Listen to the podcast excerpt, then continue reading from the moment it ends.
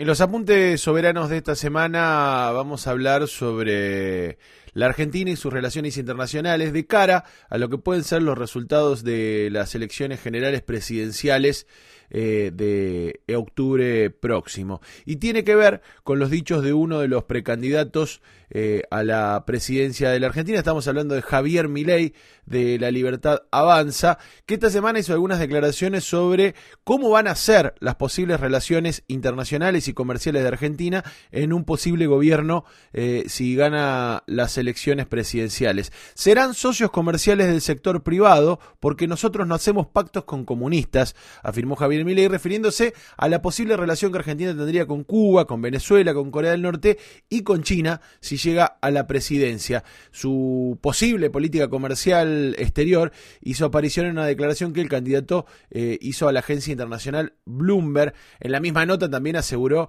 que no buscará un acercamiento con Brasil y llegó a afirmar que hay que eliminar el Mercosur porque es una unión aduanera defectuosa que perjudica a los argentinos. Y esto toma importancia porque luego del resultado de las elecciones paso, la figura de Javier Milei no solo tomó centralidad en la política argentina, sino que su programa y sus propuestas, que en otro momento eran consideradas bravuconadas televisivas, comenzaron a ser analizadas más seriamente por los principales actores políticos y económicos, y no solo de Argentina, sino de sus socios en el mundo. El, por si quedaba alguna duda de la orientación, también en la misma entrevista, Milei planteó que eh, sus ejes fundamentales serán el libre comercio, la paz y la libertad, y se van a alinear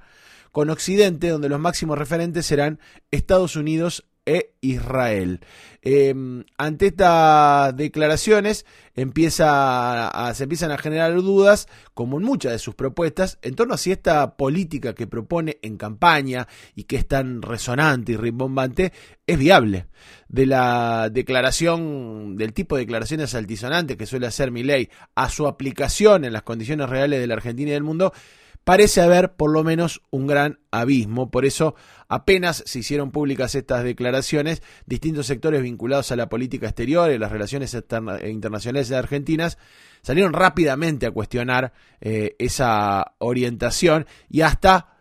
algunos allegados, algunos asesores del libertario Después de las declaraciones intentan achicar un poquito eh, estas fanfarronerías mediáticas, eh, intentan achicar ese trecho que hay entre el dicho y el posible hecho. Pero ¿quiénes, ¿quiénes, fueron los primeros que respondieron? Por supuesto, eh, el vocero de la Cancillería China, Wang Wenbin, eh, que contestó a Milei invitándolo a, conocer China. Dijo el canciller chino, es probable que llegue a conclusiones muy diferentes sobre las cuestiones como la libertad y la seguridad del pueblo chino. Eh, también se expresaron Gustavo Ning, que es coeditor periodístico de la revista Dandai, una de las revistas más conocidas que analiza la relación argentino-china, y dijo en este momento casi toda nuestra economía depende de la relación con China. Se puede cancelar, pero habría que cambiar la matriz económica de Argentina, que está diseñada principalmente para el sector agroexportador. Eh, también se expresó Francisco Orel, que es presidente de la Asociación Civil para la Cooperación Argentino-China, y dijo este tipo de enfoque no solo refleja una comprensión limitada de las relaciones internacionales, sino que también está teñido de un sesgo ideológico que puede comprometer la estabilidad de los empleos en la Argentina y la pérdida de un mercado significativo y activo para nuestro país. Esas fueron las primeras respuestas de todo el mundo relacionado al ámbito comercial argentino-china. Pero también, por supuesto, desde la política se expresaron algunas voces, eh, inclusive se expresaron voces de lo que uno hasta las elecciones llamaba la grieta y que para ahora parece un, un concepto eh, hasta te diría viejo después de la, del resultado de las pasos, que dividió en tres tercios los votos de los argentinos, o en realidad en cuatro cuartos si uno cuenta eh, la gran cantidad de argentinos que no decidieron participar de estas elecciones. Eh, y decía, terminaron eh, cuestionándolo tanto desde el kirchnerismo como desde el macrismo. Por ejemplo, el ex canciller del macrismo Federico Pinedo dijo que romper con China implicaría un daño innecesario a millones de productores y exportadores potenciales argentinos. También se expresó Diego Velar, que fue embajador eh, del macrismo en China y puso en duda la viabilidad de los dichos de Milley y lo comparó con Bolsonaro. Dijo Huelar, eh, Bolsonaro tenía una retórica anti-China, pero en la práctica después su mayor socio comercial fue China. Una cosa es lo ideológico y otras son las relaciones internacionales. Desde el lado del kirchnerismo se expresó eh, la economista y ex ministra de Economía y Producción de Néstor Kirchner, Felisa Micheli, quien dijo romper con Brasil y China sería suicida. China es el principal destino exportador de Argentina eh, y hay veces que lo es Brasil y Estados Unidos está en cuarto lugar después de la Unión Europea. Bueno, eh, muchos cuestionamientos desde todos lados e inclusive no solo de los ámbitos eh, vinculados a China, no solo de los ámbitos políticos, sino que también muchos empresarios pusieron eh, en duda la veracidad de esta orientación que plantea Javier Milei para las relaciones internacionales. Por ejemplo, el vicepresidente de la Federación de Industrias Frigoríficas Regionales, Daniel Urcía, dijo hay que poner en contexto por las expresiones de un candidato y la realidad del país. Creo que son más expresiones de campaña que de divisas y Urcía lo plantea porque eh, la exportación de carnes a China representa el 80% de las exportaciones de carne de la Argentina. Eh, digo, es uno de los mercados más importantes que tiene, el más importante que tiene la Argentina. También incluso desde la Bolsa de Comercio de Rosario, este órgano que sintetiza los intereses de los grandes propietarios de la tierra, de las empresas multinacionales cerealeras, eh, salieron esta semana a plantear en voz de Emil Ceterré, que es la jefa del Departamento de Información y Estudios Económicos de la Bolsa de Comercio de Rosario, que los destinos cuestionados por, por Javier Milei, como son Brasil y China, son los dos principales destinos para la exportación de Argentina. En el caso de Brasil, casi el 15% de las exportaciones fueron ahí en 2022 y el 10% fueron hacia China. Eh, y planteaba también Emil Ceterré que esto es un, un escenario que de cara al 2024, el año que va a asumir el próximo gobierno, va a ser un escenario que se va a profundizar porque las estimaciones publicadas este viernes por la Bolsa de Comercio se proyecta que las exportaciones agropecuarias después de la sequía se van a recuperar un 56%, con lo cual lejos, lejos de cambiar la matriz productiva o de orientarse a otro lado, se va a profundizar la matriz que hoy tiene al sector agroexportador como actor central y que tiene como socios principales a estos países a los que Javier Milei plantea eh, rechazar en la relación. Tal fue la reacción en estos círculos de la economía y el poder real en la Argentina que el asesor agropecuario de Milei, Guillermo McLugin, intentó bajar el tono de las declaraciones sobre esta idea de romper con China y Brasil y dijo que la intención es evitar transacciones turbias vinculadas al gobierno. Dijo que en realidad de lo que estaba hablando Milei es que van a promover el comercio privado, pero que el Estado no debe comercializar, que esa tarea es del sector privado, que la, la idea es impulsar el comercio con todos los países, incluido China. Bueno, tratando de bajarle un poco el tono por el revuelo que generó en los círculos de poder en la Argentina. Incluso el mismo Milei, esta semana ante el Consejo de las Américas, eh, con un auditorio colmado de empresarios estadounidenses, aclaró que los privados podían comerciar con, quien quisieran, pero que su gobierno no iba a hacer trato con comunistas. Sin embargo, esta explicación sigue dejando cabos sin atar y demostrando un desconocimiento del funcionamiento del Estado y las relaciones internacionales. Em, si la idea es romper, por ejemplo, acuerdos bilaterales con China, tendría que explicar Javier Milei eh, cómo va a ser, por ejemplo, para eh, seguir comerciando carne con China que está bajo estrictos protocolos sanitarios que permite que esos mercados se mantengan abiertos. Eh, requiere de, requisitos sanitarios que garantiza el Estado, por ejemplo, de la mano del SENASA. No es que el Estado se puede correr y solo pueden actuar los privados. Se caerían directamente esos tratados internacionales de comercio. Eh, por otro lado, las empresas de origen chino, en su gran mayoría, tienen relación directa con el Estado o están lisillanamente bajo el control del Estado. Con lo cual, las negociaciones indefectiblemente son a partir de negociaciones de Estado, negociaciones, relaciones bilaterales o de bloque, como, como intermediarios de esos negocios y funcionan bajo el paraguas de muchos tratados, como, el, como por ejemplo el, de la Franja y la Ruta de la Seda, en el que Argentina suscribió en marzo del año pasado. Eh, la verdad que ante la errante propuesta de relaciones internacionales que plantea mi ley y su dudosa aplicación, uno tendría que poder pensar cómo son hoy las relaciones comerciales de Argentina con estos bloques, con estos acuerdos y con estos países del mundo. Si uno piensa en el Mercosur, por ejemplo, para arrancar, directamente este, este Mercosur que que, ley aseguró que es una unión aduanera defectuosa que perjudica a los argentinos de bien y que tiene que eliminarse. Eh, y que por supuesto esta declaración generó en, la Cámara de Industriales de San Pablo, en, en, el embajador de Brasil, Julio Vitelli, mucha preocupación. habría que pensar que, eh, según un documento de la Cancillería Argentina que se publicó el año pasado, el comercio dentro del Mercosur en 2021 fue de 41 mil millones de dólares, con un aumento del 42% con respecto a 2020. Es el valor, estamos en el momento del intercambio más alto desde 2014 dentro de los países del Mercosur. Y por supuesto eh, que la mayor parte de esas exportaciones argentinas intra-Mercosur, el 82%, van destinadas a Brasil, solo un 9% a Uruguay y un 9% a Paraguay. Es difícil imaginar con esas cifras una ruptura comercial como la que plantea ley sobre todo pensando en lo que significa para nuestra economía el, principal socio del bloque, que es Brasil.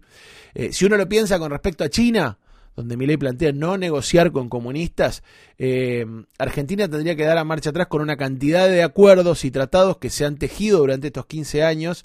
eh, paralizando incluso una gran cantidad de proyectos de inversiones que hoy están en marcha, como por ejemplo la modernización del Belgrano Cargas o la construcción de las represas de Santa Cruz, para pensar en algunos, debería dar marcha atrás en acuerdos como el de la Franja y la Ruta, firmado por Alberto Fernández en 2022, eh, que que tiene como objetivo ampliar proyectos de energía y hacer inversiones en infraestructura. Tendría que dar marcha atrás, por ejemplo, eh, con los swaps de yuanes que Argentina tiene atesorados para pagar vencimientos con el FMI y para sostener sus reservas. Em, la verdad que eh, si hay algo que se ha mantenido eh, con continuidad en los últimos tres gobiernos, digo, en los últimos cuatro, el de Néstor Kirchner, el de Cristina Kirchner, el de Mauricio Macri y el de Alberto Fernández, es el fortalecimiento de la relación con China, con lo cual uno ve un poco difícil o casi imposible que eso pueda, pueda darse marcha atrás como plantea mi ley de esa manera. Eh, que, lo está planteando. Y esta semana además se coló en el debate, incluso para sorpresa del gobierno argentino que ya no tenía muchas expectativas de que suceda, se coló el ingreso del país al bloque de los BRICS, este bloque que está compuesto por Brasil, por Rusia, por India, por China y por Sudáfrica, y que por gestiones de Brasil y China terminaron incluyendo a la Argentina en el grupo de nuevos países miembros, eh, lo que generó no solo el rechazo de Milley, sino que también empujó a Patricia Bullrich a repudiarlo frente a los empresarios estadounidenses que contábamos eh, hace un rato que en el Council of America, medio que toman examen todos los años a los candidatos a ver qué van a plantear. Argentina tiene en ese bloque de los BRICS tres de sus principales socios comerciales, Brasil, China e India. Este bloque representa más del 42% de la población mundial y el 30% del territorio, así como el 23% del PBI. En este momento, para el gobierno argentino, el ingreso implica apertura de nuevos mercados, pero sobre todo tiene una significación geopolítica porque se transforma en una alternativa de financiamiento a las tradicionales vinculadas a Estados Unidos como el Fondo Monetario Internacional. Eso es lo que Milei dice que no quiere. ¿Qué es lo que Milei quiere? ¿Cuáles son los preferidos del libertario? Bueno, no es casual que, eh, como publicó La Nación al día siguiente de las elecciones PASO, Estados Unidos, Israel y los países de la Unión Europea fueron los primeros que hicieron llegar sus saludos al líder libertario porque ahí es donde tiene depositados sus intereses. Él lo dijo abiertamente. Esa es la orientación que quiere darle a la relación de Argentina con el mundo, Estados Unidos, Israel y la Unión Europea. Sin embargo, ahí también en los preferidos de Milei, como en el caso de los que no quiere, la relación es difícil de pensar eh, en la manera en la que está planteada, sobre todo porque tienen características estos países que hacen que sea difícil el cumplimiento de su preferencia. En el caso de la Unión Europea, estas ideas chocan con los tratados y negociaciones que hace más de 20 años se vienen llevando y que se concretaron en 2019, pero todavía no se pusieron en marcha, que es el acuerdo entre el bloque europeo, la Unión Europea y el Mercosur ese mismo que ley quiere hacer estallar por los aires. El acuerdo de libre comercio eh, que en junio de este año la presidenta de la Comisión Europea, Ursula von der Leyen, aseguró que iba a poner en vigencia antes de fin de año. El corazón del acuerdo es la eliminación de aranceles para la producción en ambos bloques en el intercambio uno se pone a pensar, ¿es posible luego de 20 años de negociaciones y a punto de concretarse que Argentina negocie con la Unión Europea saliendo del Mercosur? La verdad que uno lo ve complicado, muy difícil. Porque además estos acuerdos, que implican efectivamente un peligro para la producción y, la producción nacional en el mercado interno, porque hay un acuerdo de libre comercio con países tan poderosos como los europeos, eh, es más difícil negociando solo que negociando como bloque, que como bloque mejoran las posibilidades de negociación para, para la Argentina. eh, pero también hay que tener en cuenta que tanto en esta idea de relacionarse con Estados Unidos, como pasa con la Unión Europea, con la gran mayoría de estos países, nuestra economía no es complementaria, sino que compite. Es por esto que incluso países como Francia o Irlanda, parte de la Unión Europea, vienen trabando el desarrollo del acuerdo con el Mercosur, porque el Mercosur está compuesto principalmente por potencias agrícolas como Francia o como Irlanda o como Estados Unidos. Estados Unidos es uno de los productores agrícolas más grandes del mundo, con lo que Argentina compite por los mercados. No le vendés a Estados Unidos. Estados Unidos quiere venderle a los mismos que vos. A Estados Unidos le vendemos aceite crudo de petróleo, metales preciosos, vino y miel e importamos de Estados Unidos principalmente gas natural licuado, gasoil y fosfato. Las principales producciones exportables de Argentina, las del complejo agroexportador, no son parte del comercio bilateral con ninguna de estas potencias, por lo que habría que preguntarse cuáles serían los beneficios de priorizar estos mercados. Y finalmente, para ir cerrando los apuntes soberanos de esta semana, habría que preguntarse eh, si realmente esto que está diciendo en campaña es aplicable, pensando en los ejemplos que él a veces toma como referencia. Más de una vez el referente libertario ha dicho que sus modelos son el gobierno de Trump en Estados Unidos o lo que fue el gobierno de Bolsonaro en Brasil. Sin embargo, como pasa con la mayoría de los dichos eh, de Milley que solo quedan en la parte resonante y no van a, a lo complejo del fenómeno, tanto el brasilero como el estadounidense en su campaña fueron feroces detractores de la relación con China, como Milei. Sin embargo, en la práctica, el gigante asiático siguió siendo uno de los principales socios comerciales del Estado brasilero y mantuvo, por ejemplo, con Estados Unidos, guerra comercial de por medio, los negocios con el gobierno de Trump. Da la sensación de que estas declaraciones son un gran fulbito para la tribuna, como suele decirse, y, y que no tienen que ver con lo que después puede ser en concreto. Habría que decir también que, que en la nueva configuración de bloques en el mundo, con Estados Unidos de un lado y China y Rusia del otro, es China la que impulsa el libre comercio en el mundo y la globalización, frente al proteccionismo de países como Estados Unidos o como algunos países de Europa. Todo lo contrario a lo que pregona eh, ley. Está claro que el gobierno de China tiene más que ganar abriendo mercados que cerrándolos, ya que necesita provisionarse de materias y energía, como está, como hace en nuestro país, y a la vez colocar su, su producción industrial. Pero no es extraño que sea el adalid del comercio libre en el mundo, China, y en un mundo en que van brotando los nacionalismos y el proteccionismo como en Estados Unidos. Cuando uno escarba en el discurso de la política exterior de Milei, lo que aparece, como en gran cantidad de temas, es la poca profundidad de las ideas y el desconocimiento de los mecanismos más básicos de gobierno, que en temas como el comercio exterior quedan muchísimo más en evidencia. ¿Sabrá Milei que la Corte de Comercio Internacional de los Estados Unidos ratificó la aplicación de aranceles sobre el biodiesel que llega desde la Argentina, hizo lugar a una presentación del gobierno norteamericano. El Estado norteamericano protege su biodiesel, se mete en el comercio internacional y rechaza el biodiesel argentino. Quizás no sabe que el mercado de Estados Unidos es clave para el biodiesel que se elabora con la soja en la Argentina y que antes del proteccionismo del Estado estadounidense era nuestro principal mercado. Quizás nadie le explicó que China es el principal mercado para la carne argentina y que está regulada por el Estado. Son preguntas que seguramente no van a tener respuesta en campaña, donde los dichos suelen estar eh, alejados muchas veces de lo que después se hace en gestión. Lo que está claro